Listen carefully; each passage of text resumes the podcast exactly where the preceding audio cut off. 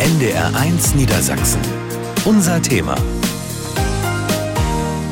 Mit Andreas Kuhnt, guten Abend. In unser Thema geht es heute um Energie. Unser Niedersachsen ist Energieland und das nicht erst mit dem Ausbau der Windenergie. Bei uns in Niedersachsen gibt es auch Deutschlands größte Erdgasvorkommen, die ja auch immer noch gefördert werden.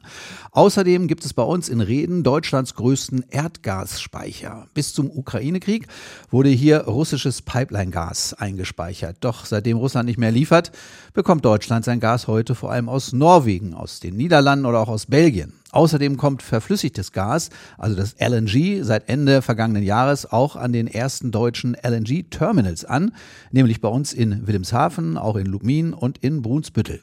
Ende des Jahres soll noch ein weiteres schwimmendes Flüssiggasterminal in Stade folgen errichtet ebenfalls in der sogenannten Deutschlandgeschwindigkeit, der neuen Deutschlandgeschwindigkeit. Und über diese LNG-Terminals freut sich nicht nur die Bundesregierung, sondern eigentlich auch die Wirtschaft. Katharina Seiler, die hat sich dazu mal schlauer gemacht. Warum freut die sich? Ja, weil die Wirtschaft Energie für ihre Produktion braucht. Das heißt, sie hat ein Interesse an schneller und einfacher Verfügbarkeit von Energie. Und das ist zum Beispiel auch in Stade so. Da beteiligt sich die Chemiefabrik Dow Chemicals sogar über ein Konsortium an dem geplanten LNG-Terminal. Ende dieses Jahres, du hast es gesagt, soll dort ein schwimmendes Terminal im Stader Industriepark in Betrieb gehen. Mitte der 20er Jahre soll dann sogar ein festes Terminal folgen. Denn dort soll eben nicht nur verflüssigtes Erdgas, sondern später auch der klimafreundliche Wasserstoff angelandet werden. Entweder in verflüssigter Form oder auch als Ammoniak oder Methanol, was dann wiederum später in Wasserstoff umgewandelt werden müsste.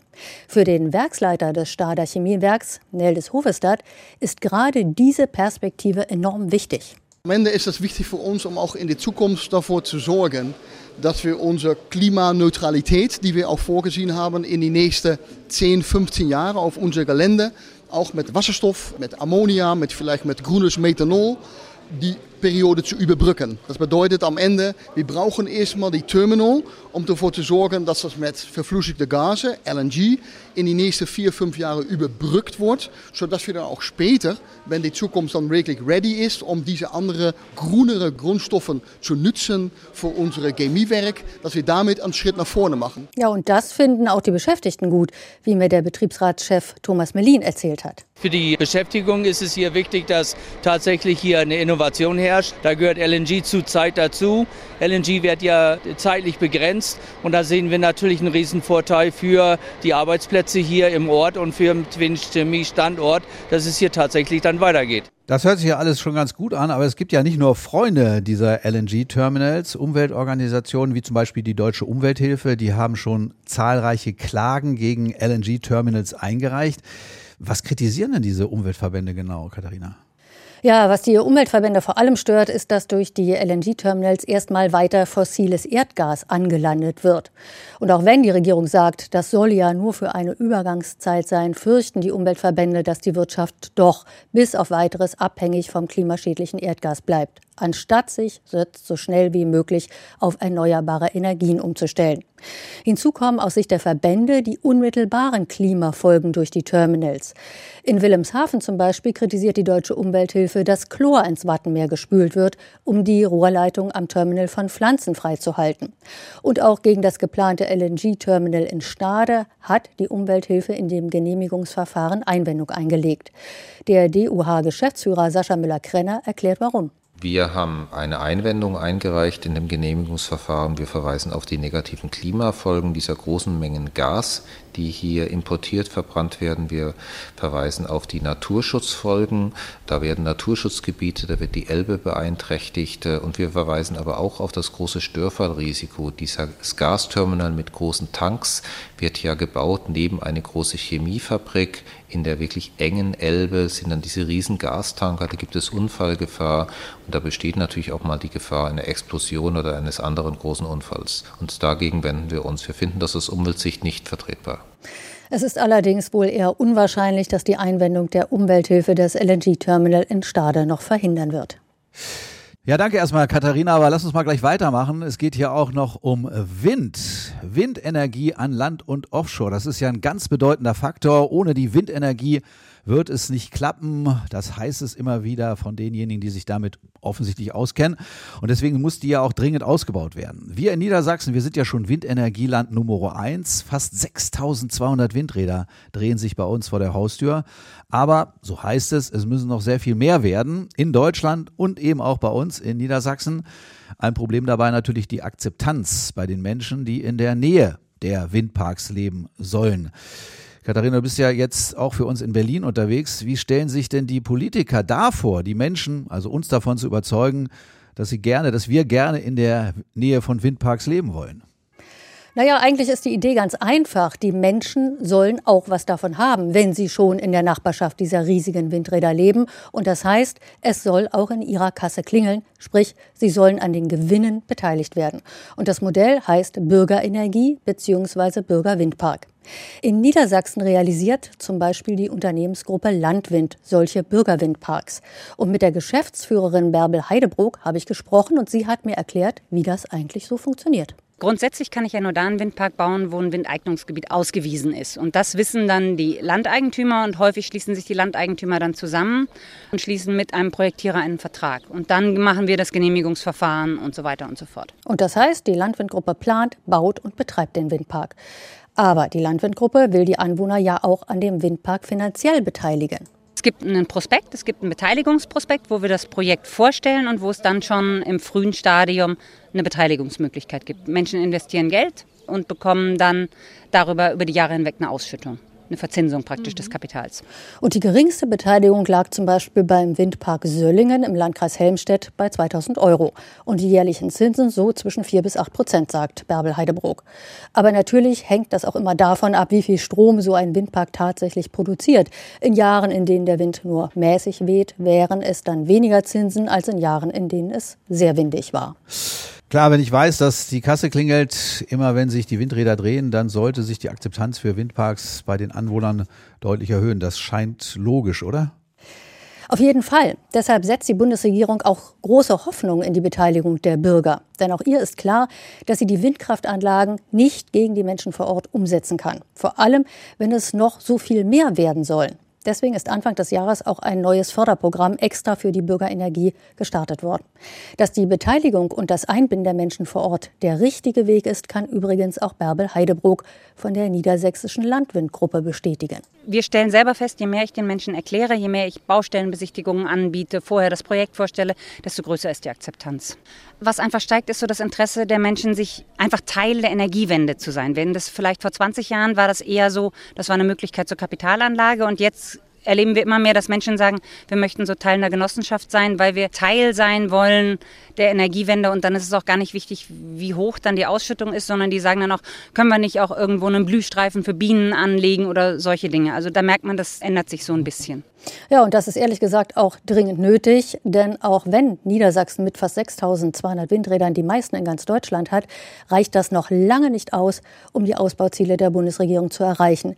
Dafür muss zum Beispiel Niedersachsen bis 2032 nämlich noch mal doppelt so viel Flächen für Windkraftanlagen ausweisen. Oh, da kommt ja noch eine Menge auf uns zu. So, ein Blick noch auf die Automobilindustrie, denn die ist ja auch wichtig für die Energiewende und Auto, das heißt bei uns in Niedersachsen natürlich VW. Und VW hat sich schon lange entschieden, für die Zukunft voll auf E-Mobilität zu setzen. In zehn Jahren will das Unternehmen keine Verbrenner mehr in Europa verkaufen.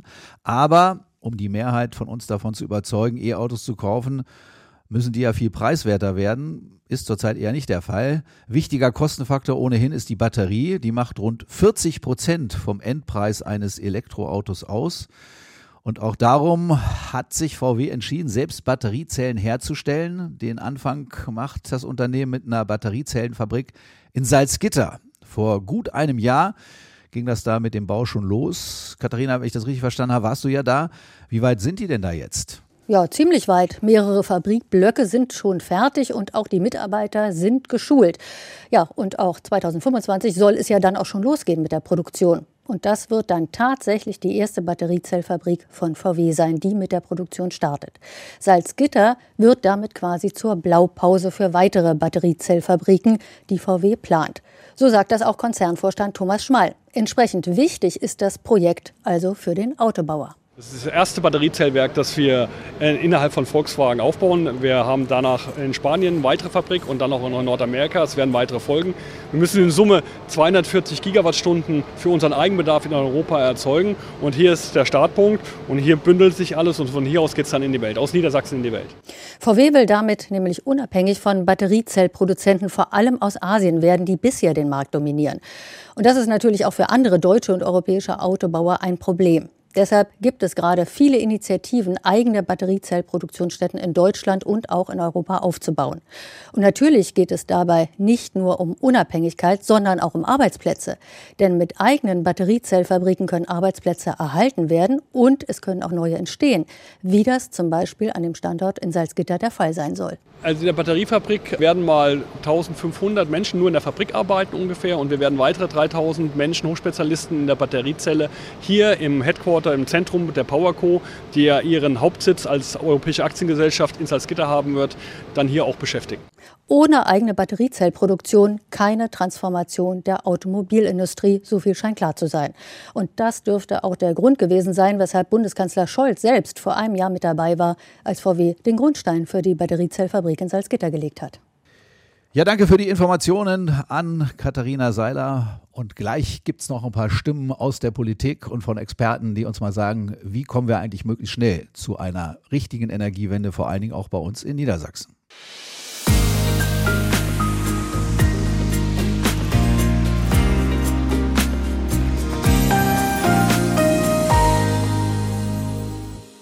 Unser Thema heute, das Energieland Niedersachsen. Zu einem Interview bin ich auch zu Olaf Lies gefahren in sein Büro. Er war ja viele Jahre Umweltminister und ist seit einigen Jahren jetzt schon wieder Wirtschaftsminister.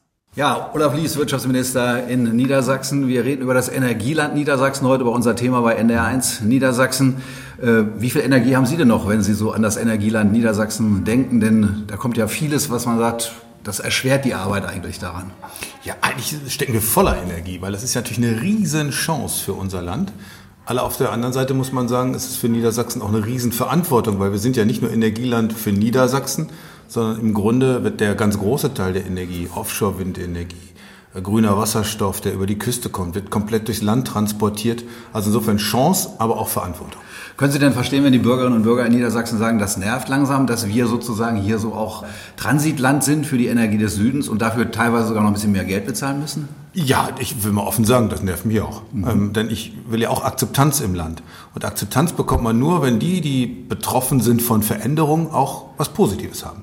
Das heißt, was wir brauchen, sind Rahmenbedingungen, die Investition, die Wertschöpfung, die tarifliche Arbeitsplätze in unserem Land sichern. Das heißt, die Voraussetzung mit der Energie ist da, aber es ist schon komisch, äh, wenn man sagt, naja, aber am Ende ist der Strom vielleicht in Bayern sogar günstiger, obwohl er erst von Niedersachsen dahin transportiert werden musste. Also das ist nicht akzeptabel. Was können Sie denn als Wirtschaftsminister von Niedersachsen tun, um diese vermeintlichen Ungerechtigkeiten oder diese sichtbaren Ungerechtigkeiten auszugleichen? Na, erstmal das Hände-und-Ei-Problem auflösen, erstmal ausbauen. Also wir haben auch keine Zeit, weil das Klimaziel treibt uns um und wir können jetzt uns nicht so beim Ausbau der Erneuerbaren in der Frage streiten, wie sollen die Bedingungen sein. Losgehen muss es, überall im Land.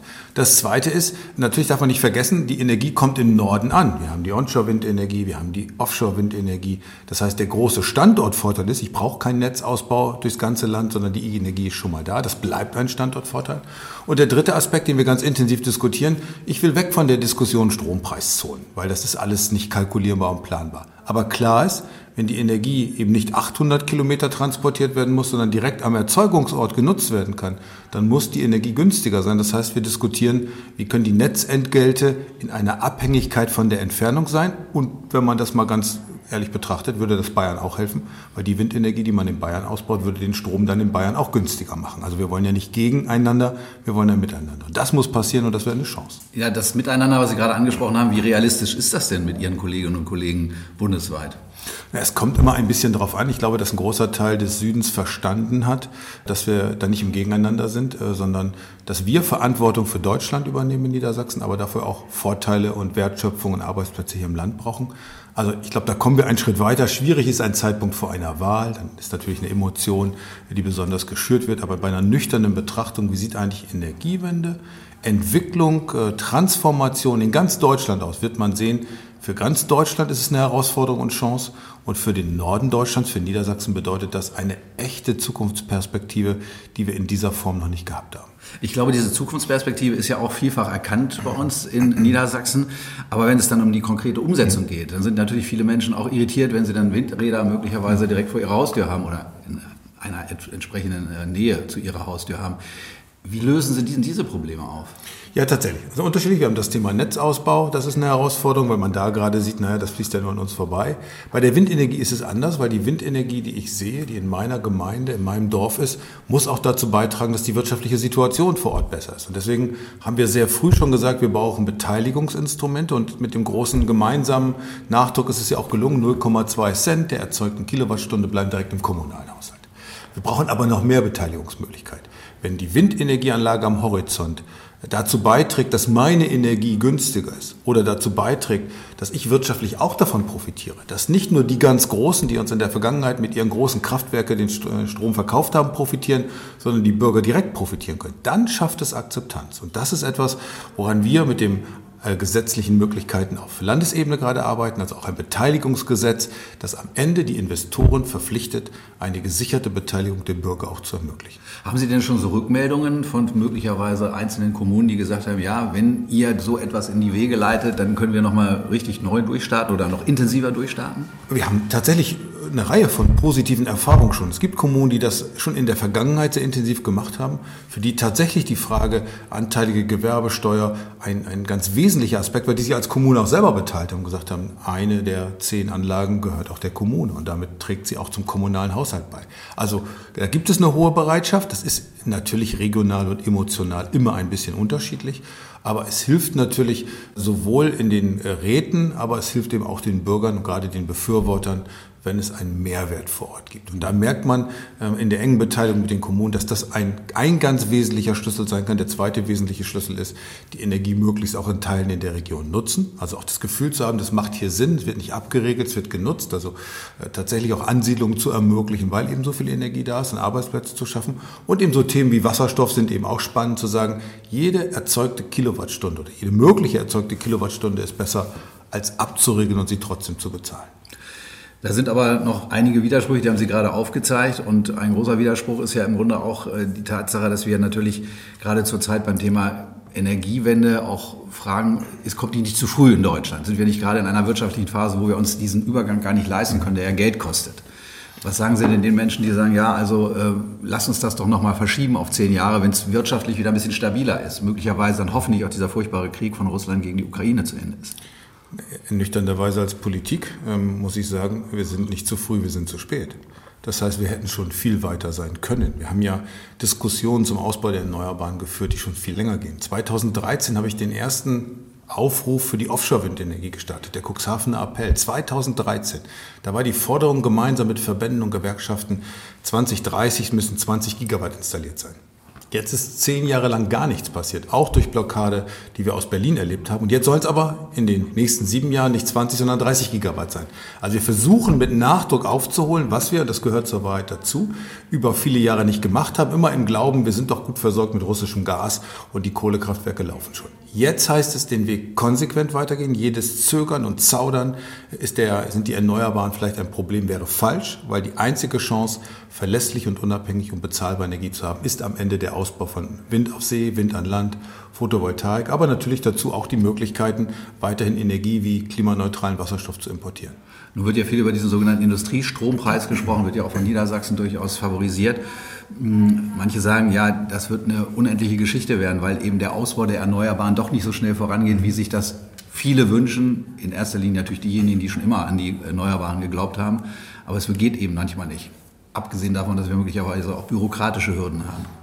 Ja, aber Energie und gerade klimaneutraler Strom ist der Schlüssel zum Erreichen der Klimaziele und ist der Schlüssel für weitere wirtschaftliche positive Entwicklung, für Wachstum und Wohlstand. Und nun machen wir gerade sozusagen das Grundelement dieser Transformation, das machen wir teuer. Künstlich teuer und natürlich auch teuer durch die geopolitischen Rahmenbedingungen. Und deswegen brauchen wir gerade für die Wirtschaft, die auf Energie angewiesen ist, die gibt es im Handwerk, die gibt es im Mittelstand, die gibt es in der Industrie, brauchen wir Lösungen, die brauchen wir auch für den Bürger. Wie soll der denn auf E-Mobilität umsteigen, wenn Strom nicht kalkulierbar günstig ist? Warum soll der eine Wärmepumpe nehmen, wenn das Gefühl ist, Gas ist günstiger? Das heißt, wir müssen nicht Dinge teurer machen, wir müssen den Strom günstiger machen. Und deswegen ist eine der Aufgaben der Transformationsstrompreis. Wie schaffe ich die Brücke hin bis 2030, 31, bis die erneuerbaren Offshore ausgebaut sind? Oder eben gerade für die nicht energieintensive Wirtschaft, Mittelstand, Handwerk, die Reduzierung der Netzentgelte, sodass ich eben auch dort positive Auswirkungen und Anreize schaffe zu investieren. Also wir brauchen jetzt diese Anreize. Das kostet Geld, ohne Frage. Auch der Transformationsstrompreis kostet Geld. Aber wenn wir es nicht machen, und das erleben wir gerade schon, verlieren wir große Teile der Wirtschaft, große Teile der Industrie. Und damit verlieren wir auch morgen äh, die Sicherheit, dass wir auch wieder Einnahmen als Staat generieren. Also längerfristig betrachtet ist die beste Investition, heute Strom günstiger zu machen. Was sagen denn die Unternehmen in Niedersachsen zu ihrer Industriestrompreis-Idee oder zu dem Gedanken, den Sie ja zusammen mit Stefan Weil auch propagieren? Äh, sind die der Meinung, ja, okay, wenn ihr das für eine gewisse Zeit sicherstellt, dann bleiben wir? Weil Sie gerade ja auch angesprochen haben, es gibt durchaus welche, die überlegen, hier auch wegzugehen.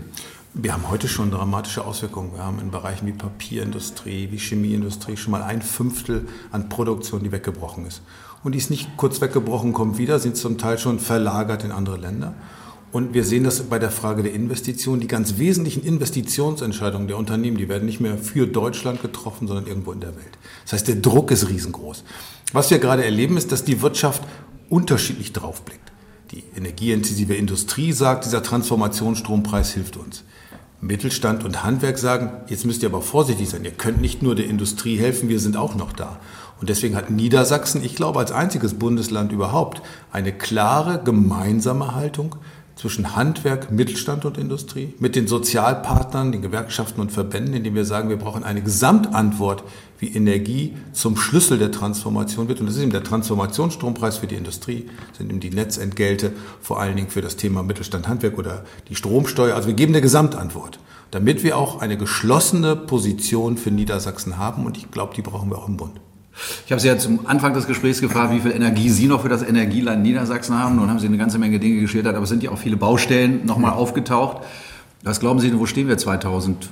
35 oder 2030, mhm. wenn wir an das Energieland Niedersachsen denken? Also die Zielmarke ist tatsächlich um 2030. Äh, das ein Jahr früher oder später ist gar nicht entscheidend. Weil dann haben wir mit dem erheblichen Ausbau der Onshore-Windenergie an Land, des PV-Ausbaus, aber vor allen Dingen mit den schon mindestens 30 Gigawatt, die wir offshore installiert haben, eine Situation, dass wir mehr erneuerbare Energie erzeugen, als wir brauchen, dass wir eine Wasserstoffwirtschaft auf den Weg gebracht haben, die eben auch in der Lage ist, die teilweise Überschüsse des erzeugten Stroms in Wasserstoff zu transformieren und zu speichern und in der wir auch wieder Verlässlichkeit der Energiepreise haben, weil wir uns unabhängiger davon machen, dass wir auf Rohstoffe angewiesen sind. Aber es ist eben erst 2030. Das heißt, wir müssen sicherstellen, dass diese Zeit bis 2030 nicht ein Problem wird, sondern dass wir die Chancen, die dahinter stehen, wirklich ergreifen. Olaf Lies, Wirtschaftsminister von Niedersachsen zum Energieland Niedersachsen. Und das ist unser Thema heute hier bei NDR1 Niedersachsen. NDR1 Niedersachsen. Unser Thema. Das Energieland Niedersachsen heute Thema bei uns bei NDR1 Niedersachsen in unser Thema am Donnerstagabend und wir haben ja schon eine Menge gehört über das Energieland Niedersachsen. Wir wollen ja alle dahin zu diesem ganz besonderen Begriff. Wir wollen ihn auch mit Leben erfüllen, aber es gibt eine Menge Schwierigkeiten. Sebastian Lechner ist von der CDU der Oppositionsführer im Niedersächsischen Landtag, gleichzeitig auch CDU-Chef in Niedersachsen. Sebastian Lechner, wo sehen Sie denn eigentlich äh, zurzeit Niedersachsen, wenn wir von diesem großen Begriff Energieland sprechen? Auf äh, welcher Stufe sind wir da? Also wir sind sicherlich noch am Anfang, ich würde sagen von fünf auf Stufe zwei. Aber wir haben enorme Chancen, im Übrigen auch Chancen, die kein anderes Bundesland in Deutschland hat. Ich fand eine faszinierende Zahl spannend. Äh, da hat mir einer gesagt, bei uns lägen 70 bis 80 Prozent der Salzstöcke unter niedersächsischer Erde. Und man kann nur in Salzstöcken, in Kavernenspeichern heute Wasserstoff industriell ein- und ausspeichern. Und das sind natürlich Standortvoraussetzungen, die sie dann nur hier in Niedersachsen finden. Und jetzt überlegen die Spanier schon, wie sie eine Pipeline nach Niedersachsen bauen, um diese Speicherkapazitäten auch zu nutzen. Wir haben die Häfen, wir haben die Fläche, wir haben sie onshore und offshore, wir haben die Gasverteilnetze hier oben liegen, wir haben alle Chancen, die es gibt. Aber wir müssen jetzt in die Pötte kommen und viel schneller umsetzen, äh, damit äh, diese Chancen auch genutzt werden können. Ja, warum sind wir nicht schon viel schneller unterwegs? Denn das Wort Energieland Niedersachsen, das geistert ja schon seit vielen, vielen Jahren. Nicht nur durch unser Land, sondern es wird ja durchaus auch national schon anerkannt, dass wir da ganz weit vorne sein könnten. Ja, wir sind noch nicht so schnell unterwegs, wie wir könnten, weil wir nicht konsequent genug sind, sowohl in den Investitionen als auch in den Genehmigungen, als auch in den Planungen. Das ist auch der Vorwurf, den wir der Landesregierung machen. Äh, ein Beispiel, in dem jetzigen Haushalt finden sich gar keine Planungsmittel, um unsere Häfen weiterzuentwickeln. Dabei ist völlig klar bei allen Experten, ohne die Häfen gibt es keinen Offshore-Windenergieausbau und gibt es auch keinen Import von LNG. Wir wollen da jetzt die Planungsmittel zu einstellen und wir müssen auch bei den Genehmigungen viel schneller werden. Die Umweltverträglichkeitsprüfung äh, hat sicherlich ihren Sinn und ihre Berechtigung, aber bei großen Investitionsprojekten, die die Energieversorgung unseres ganzen Landes schützt, äh, muss die Umweltverträglichkeitsprüfung hinten anstehen, äh, so wie wir das beim ersten LNG-Terminal in Wilhelmshaven auch gelebt haben. Ja, das war ja eine Ausnahmesituation, jetzt auch wegen des furchtbaren Kriegs gegen die Ukraine. Woran liegt das denn Ihrer Meinung nach, dass wir diese bürokratischen Hemmnisse allgemein in Deutschland, aber auch jetzt in Bezug auf Niedersachsen irgendwie gar nicht in den Griff kriegen?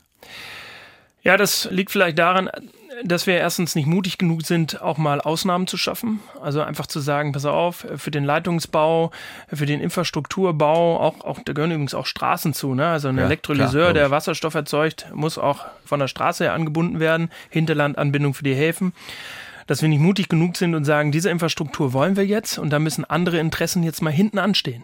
Also wir müssen praktisch einen Vorrang definieren, ja, und den auch leben. Und da müssen wir das auch aushalten, dass wir sagen, pass auf, diese ganze Energiewende ist wichtig für den Klimaschutz und deswegen müssen jetzt eben Umweltverträglichkeitsgründe auch mal hinten anstehen. Das heißt ja nicht, dass wir Umweltsünder werden. Ja, das ist bei uns nicht zu erwarten. Ja. Es wird alles auch im Bau noch sehr vernünftig aufgebaut, aber wir müssen Vorränge schaffen. Und wir müssen behördliches koordiniertes Handeln schaffen. Das ist der Vorteil beim LNG-Terminal gewesen. Dort haben sich alle beteiligten Behörden an einen Tisch gesetzt und sind einfach Stück für Stück vorangegangen, haben schnelle Absprachen getroffen und deswegen kam die Genehmigung schnell. Das brauchen wir auch bei vielen anderen Infrastrukturprojekten in Niedersachsen. Sie haben es gerade angesprochen, die LNG-Terminals, die mittlerweile ja durchaus auch umstritten sind, auch weil viele sagen, na, brauchen wir überhaupt so viele LNG-Terminals? Brauchen wir auch in Niedersachsen so viele LNG-Terminals? Aus Ihrer Sicht brauchen wir sie? Wir brauchen sie. Es gibt jetzt auch schon Experten, die wieder von einer möglichen Gasmangellage im Winter sprechen. Wir sind natürlich daran interessiert, dass wir möglichst auch LNG-Terminals schaffen, die wir später umrüsten können, um auch andere Gase anliefern zu lassen. Der Weg, der für Niedersachsen vorgesehen ist, der aus meiner Sicht auch richtig ist, wir brauchen eine zweite FSRU-Einheit in Wilhelmshaven. Das sind mobile Anlandungsmöglichkeiten für LNG. Die sollte auch bis Ende dieses Jahres stehen. Die muss auch kommen. Wir haben die FSRU-Einheit in Stade. Die soll in Betrieb gehen 23, 24. Die muss auch kommen für die gesicherte Gasversorgung. Und wenn wir die haben, dann wollen wir auf feste LNG-Terminals umsteigen, die dann aber später auch Wasserstoff und Ammoniak anlanden können, um dann grüner zu werden und von den LNG Gasterminals wegzukommen. Nun gibt es aber ja durchaus mittlerweile in der Bevölkerung Stimmen, die sagen, ja, wir sind da nicht mehr so der Meinung, dass wir das in der Form brauchen. Klar, damals, als der Krieg gegen die Ukraine anfing, da waren wir alle ein bisschen sensibilisiert, aber jetzt mittlerweile hat sich die Lage ja so ein bisschen entspannt, vermeintlich entspannt. Sie haben es gerade angesprochen, viele sprechen natürlich schon wieder von einer Gasnotlage, vielleicht für den Winter 2023, 2024. Äh, es gibt natürlich auch Menschen, die zum Beispiel gegen Windräder sind vor ihrer eigenen Haustür. Und es gibt ja latent den Vorwurf in den letzten Wochen und und Monaten, vielleicht schon in den letzten Jahren, Politik setzt sich über die Köpfe der Menschen hinweg. Wie wollen Sie denn die Menschen da mitnehmen? Also es ist wichtig, dass wir die Menschen mitnehmen und deswegen diskutieren wir jetzt im Niedersächsischen Landtag ja auch die Frage, wie wir die Menschen bei den Ausbauprojekten der erneuerbaren Energie beteiligen können. Ich kann also mal ein Beispiel meines kleinen Dörfchens Mardorf machen. Dort wurde vor Jahrzehnten mal nach Gas gebohrt. Da war die Begeisterung am Anfang auch nicht groß, bis das Gasunternehmen dazu überging zu sagen, ihr kriegt etwas äh, von den Einnahmen und von den Erträgen ab. Und dann haben die Menschen gesagt, okay, wir haben Nachteile, ist ähm, sicherlich schöner ohne die Gasbohrung, aber wir profitieren auch davon und das hat den Widerstand dann wesentlich reduziert. So, und das müssen wir auch schaffen bei Windkraftanlagen, ähm, bei Photovoltaikanlagen. Wir müssen Beteiligungsmöglichkeiten schaffen, sodass die anliegende Bevölkerung davon auch finanziell profitieren kann. Das wollen wir, das müssen wir nur möglichst unbürokratisch machen, damit es auch wirkt. Ja? Und ansonsten ist es klar, wir müssen hinhören. Wir haben beim LNG-Terminal in Wilhelmshaven, glaube ich, den Weg gefunden, dass wir sagen, wir bauen das jetzt, aber wenn es zu Umweltbeeinträchtigungen kommt, da wird ja auch ständig nachgemessen, wird ständig kontrolliert, ja, dann wird auch bei dem Betrieb der FSRU-Einheit nachgesteuert, ne, sodass man eben auch dann sagt, klar, die Infrastruktureinheit steht jetzt, aber wir haben immer die Möglichkeit, auch das ein oder andere im Betrieb noch anzupassen, damit die Belastung der Bevölkerung vor Ort möglichst gering ist. Das ist, glaube ich, der richtige Weg. Beteiligung, ne, Kontrolle, Monitoring, zur Not auch nachsteuern, aber wir brauchen diese Infrastrukturprojekte. 50 Prozent der Energie wird immer importiert werden müssen. Und das müssen wir über unsere Häfen machen. Nun ist das ja sicherlich eine ganz besondere gesellschaftliche Aufgabe, die wir jetzt hier besprechen oder die Sie jetzt auch nochmal skizziert haben. Inwieweit sind Sie denn als Opposition, die ja bis vor einigen Jahren noch äh, in, gemeinsam mit der SPD regiert hat, bereit, da über Parteigrenzen hinweg jetzt auch mit der Regierung möglicherweise zusammenzuarbeiten?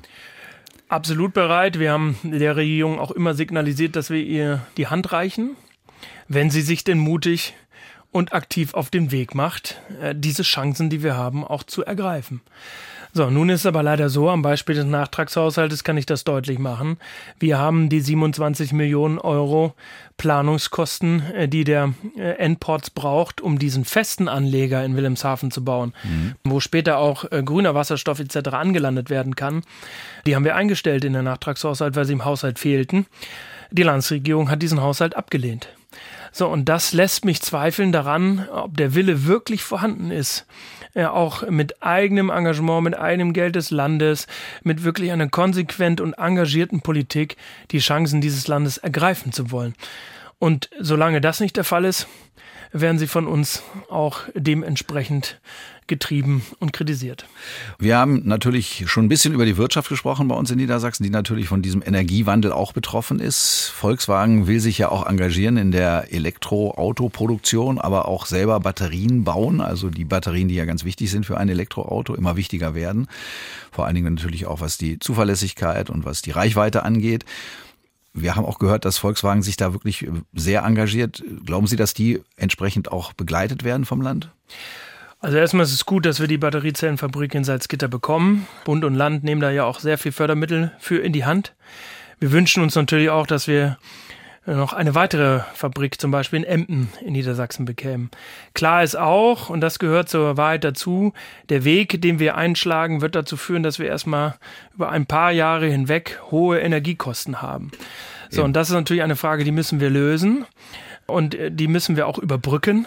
Äh, deswegen haben wir vorgeschlagen, dass wir Stromsteuer und Umsatzsteuer auf Strom und auch die Netzentgelte halbieren. Das könnte man noch bis Ende dieses Jahres umsetzen. Und dann gibt es ja die Diskussion um den Brückenstrompreis, ja. den wir für sehr energieintensive Unternehmen egal welcher Größe, da haben die Ministerpräsidenten gestern ja auch zum Glück eine einheitliche Meinung zu gefunden, den müssen wir auch umsetzen. So, und da ist jetzt die Frage, wie die Bundesregierung endlich handelt und ob sie handelt. Wir brauchen das alles bis Ende 2023, weil sonst zu viele Investitionsentscheidungen getroffen werden, die auch gegen unser Land Niedersachsen ausfallen. Und insofern fordere ich Bund, Land auf, da tätig zu werden. Wo sehen Sie denn Niedersachsen, wenn wir jetzt diesen Begriff Energieland über das Thema nochmal hinwegsetzen, wo sehen Sie denn das Energieland Niedersachsen zum Beispiel 2035 oder wo würden Sie es gerne sehen? Also ich würde das Energieland gerne sehen als das Hauptbundesland, was den Import von Energie aus der ganzen Welt organisiert und umsetzt, möglichst natürlich klimaneutrale Energie, als das Bundesland, was über große Speicherkapazitäten äh, auch die Grundlastfähigkeit erneuerbaren Energien ermöglicht und damit das Land, was dadurch neue Chancen bei der Ansiedlung von Industrie, von Wirtschaft etc. hat und zur wirtschaftlich stärksten Region Deutschlands über diesen Weg aufgestiegen ist. Wenn wir das gemeinsam angehen, dann glaube ich, können wir das machen, nur da braucht es jetzt konsequentes und klares Handeln für. Durchaus eine sehr positive Perspektive, die Sebastian Lechner, CDU-Chef in Niedersachsen und CDU-Fraktionschef im Niedersächsischen Landtag da gezeichnet hat. Wollen wir hoffen, dass es so weit geht und dass wir so weit kommen. Danke. Wir arbeiten jeden Tag daran. Herzlichen Dank.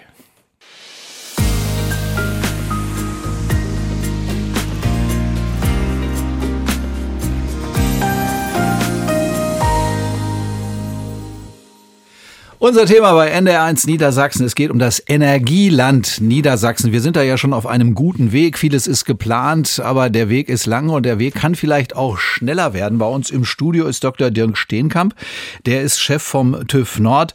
Herr Dr. Steenkamp, wenn wir TÜV Nord hören, dann denken wir natürlich in erster Linie immer daran, dass Sie unsere Autos checken. Was haben Sie denn mit dem Energieland Niedersachsen oder mit der Energiewende bei uns in Niedersachsen zu tun? Ja, klar stehen wir erstmal für das Prüfen von Autos alle zwei Jahre Hauptuntersuchung in der Regel. Aber der TÜV Nord ist auch sehr aktiv, was das Thema Energiewende angeht. Nicht nur in Deutschland, sondern auf der gesamten Welt. Aber hier in Niedersachsen natürlich das Windland Nummer eins in der Bundesrepublik. Dort betreuen wir insbesondere die Genehmigungsverfahren sowohl für Onshore wie auch für Offshore Windkraftanlagen. Das heißt, Sie checken die Anlagen, ob die auch wirklich sicher genug sind und ergiebig genug sind. Ja, wir machen zum einen die Typzertifizierung, das heißt, wenn eine neue Windkraftanlage sozusagen erstmalig installiert wird, dann gibt es einen Zulassungsprozess. Aber wir prüfen natürlich auch alles in und um, auf welchem Grund steht die, ist der Grund sicher genug, äh, wie sind Umweltverträglichkeit äh, gestaltet, müssen zum Beispiel Vogelschutzsysteme installiert werden, Stichwort Rotmilan etc. Es gibt viele, viele Aspekte, die da zu berücksichtigen sind. Und wir sind ja jetzt gerade dabei, unter einem Beschleunigungsgesetz, äh, was jetzt gerade als Referentenentwurf vorliegt, in Niedersachsen eigentlich nochmal deutlich Gas zu geben, was den Zubau neuer Windkraftanlagen angeht. Das, was Sie gerade beschrieben haben, hört sich ja sehr umständlich an, wenn Sie sagen, wir müssen das berücksichtigen, wir müssen den Boden berücksichtigen, wir müssen natürlich andere Tierarten berücksichtigen, die in der Nähe fliegen oder unterwegs sind. Die Prozesse, die Sie beschleunigen wollen, sind die überhaupt zu beschleunigen? Ja, die sind vielfach deutlich äh, zu beschleunigen. Ähm, also es ist einfach heute so, wir haben einen großen Satz von Regularien, der erstmal zu prüfen ist. Hier könnte man deutlich parallelisieren, das heißt nicht mehr sequenziell wie in der Vergangenheit, sondern sozusagen in Parallelprozessen das abfahren. Man könnte deutlich mehr digitalisieren. Es ist Stand heute immer noch so, dass vielfach Kisten mit Ordnern sozusagen von einer Behörde Immer. zur anderen geschoben werden, mit CDs, mit USB-Sticks.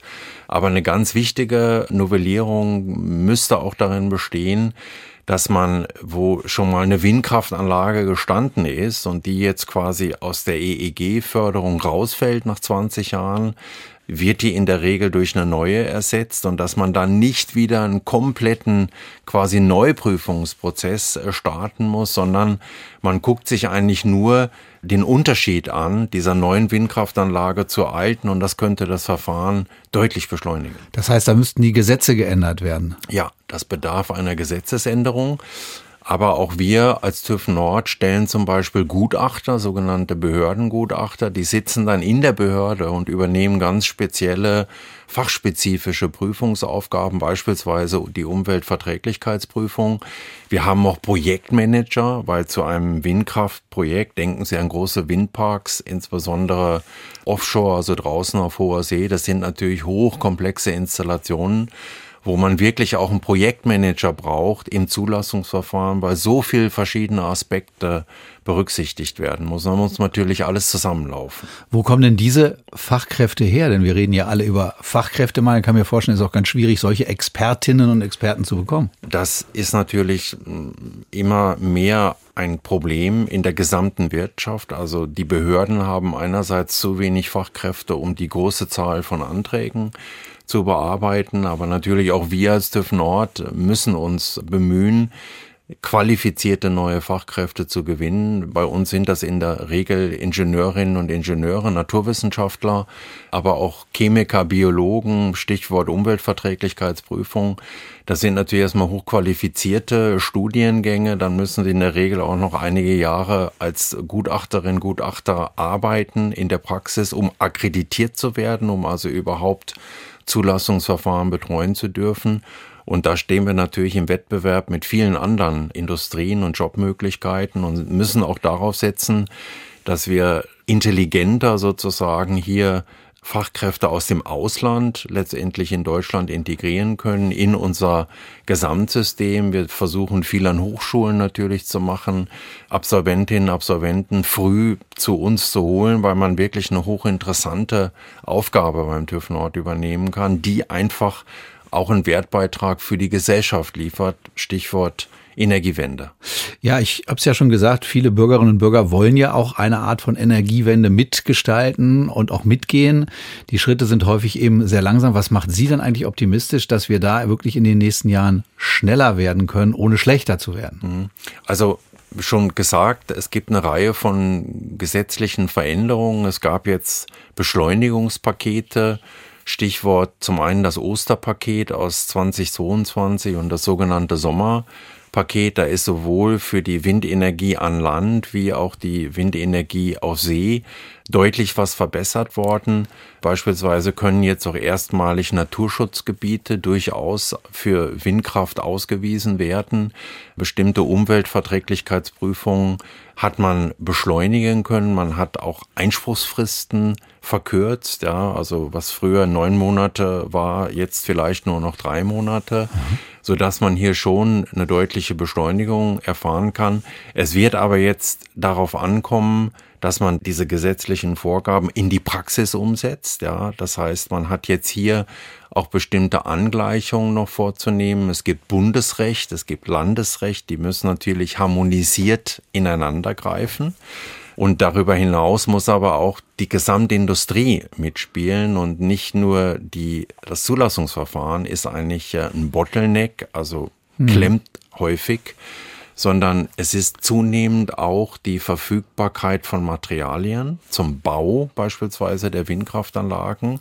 Ja, also ich brauche Stahl, ich brauche Kupfer, ich brauche aber auch seltene Erden für die Permanentmagneten und all das sind Materialien, die nicht mehr so ohne weiteres am Weltmarkt verfügbar sind.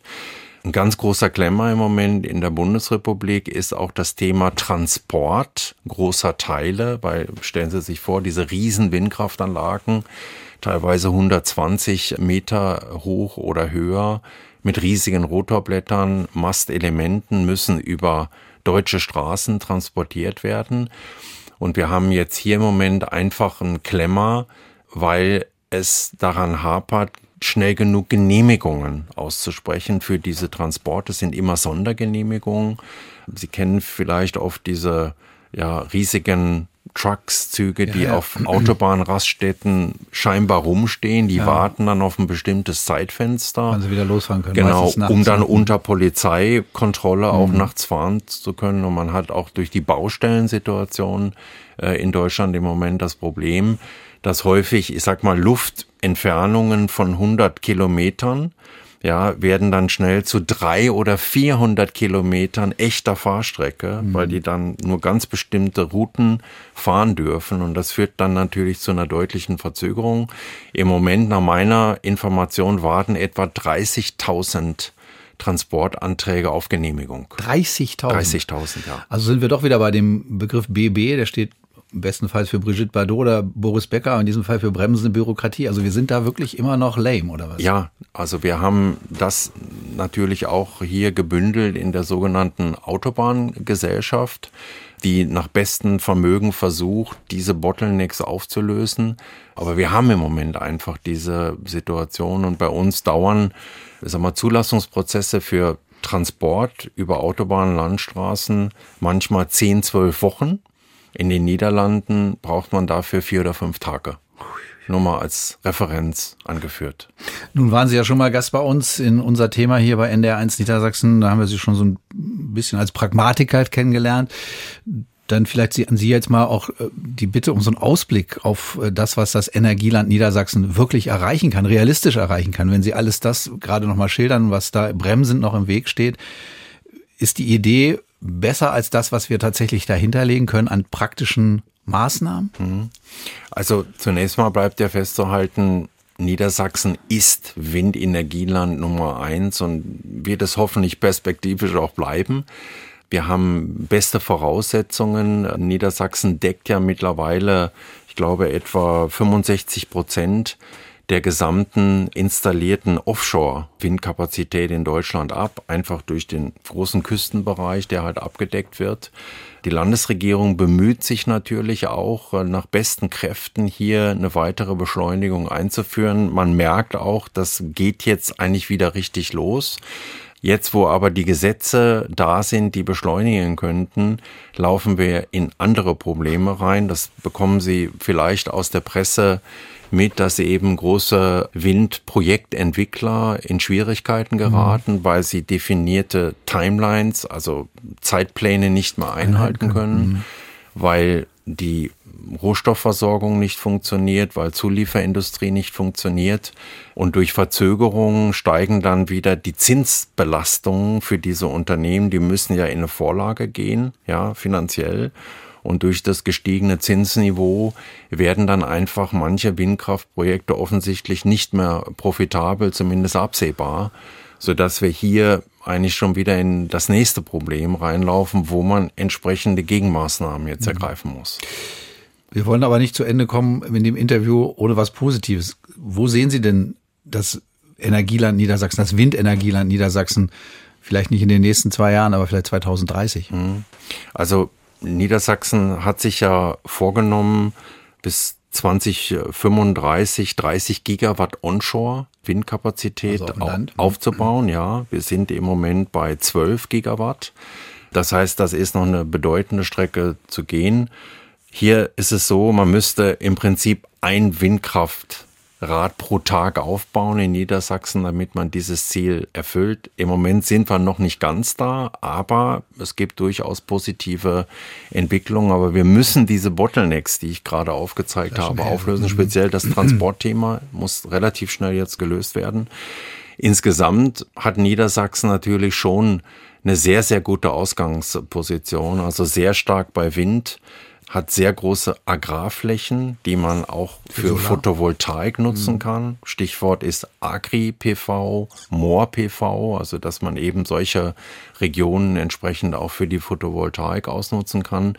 Dann hat Niedersachsen natürlich eine sehr, sehr gute Infrastruktur, was das Thema Gas und Gasleitungen angeht. Viele auch der sozusagen Bohrlöcher, die früher für die Gewinnung von Gas und Öl in Niedersachsen genutzt wurden, könnte man für Geothermie nutzen. Das heißt eben Wärmegewinnung über erneuerbare Ansätze, indem man quasi die Erde als Durchlauferhitzer für Wasser nutzen kann. Dann natürlich die LNG-Terminals, die gebaut wurden, die ja auch nur eine Betriebsgenehmigung für 20 Jahre haben, dann müssen die quasi auf Wasserstoffwirtschaft umgestellt sein. Dafür hätte Niedersachsen dann die allerbesten Voraussetzungen. Das nochmal gekoppelt mit dem bestehenden Gasleitungsnetzwerk schafft schon herausragende Bedingungen eigentlich für Niedersachsen als das Energieland auch für die Zukunft. Dr. Dirk Steenkamp, Chef vom TÜV Nord, mit den Aussichten aus seiner Sicht für das Energieland Niedersachsen und um Energie ging es heute bei uns bei unser Thema.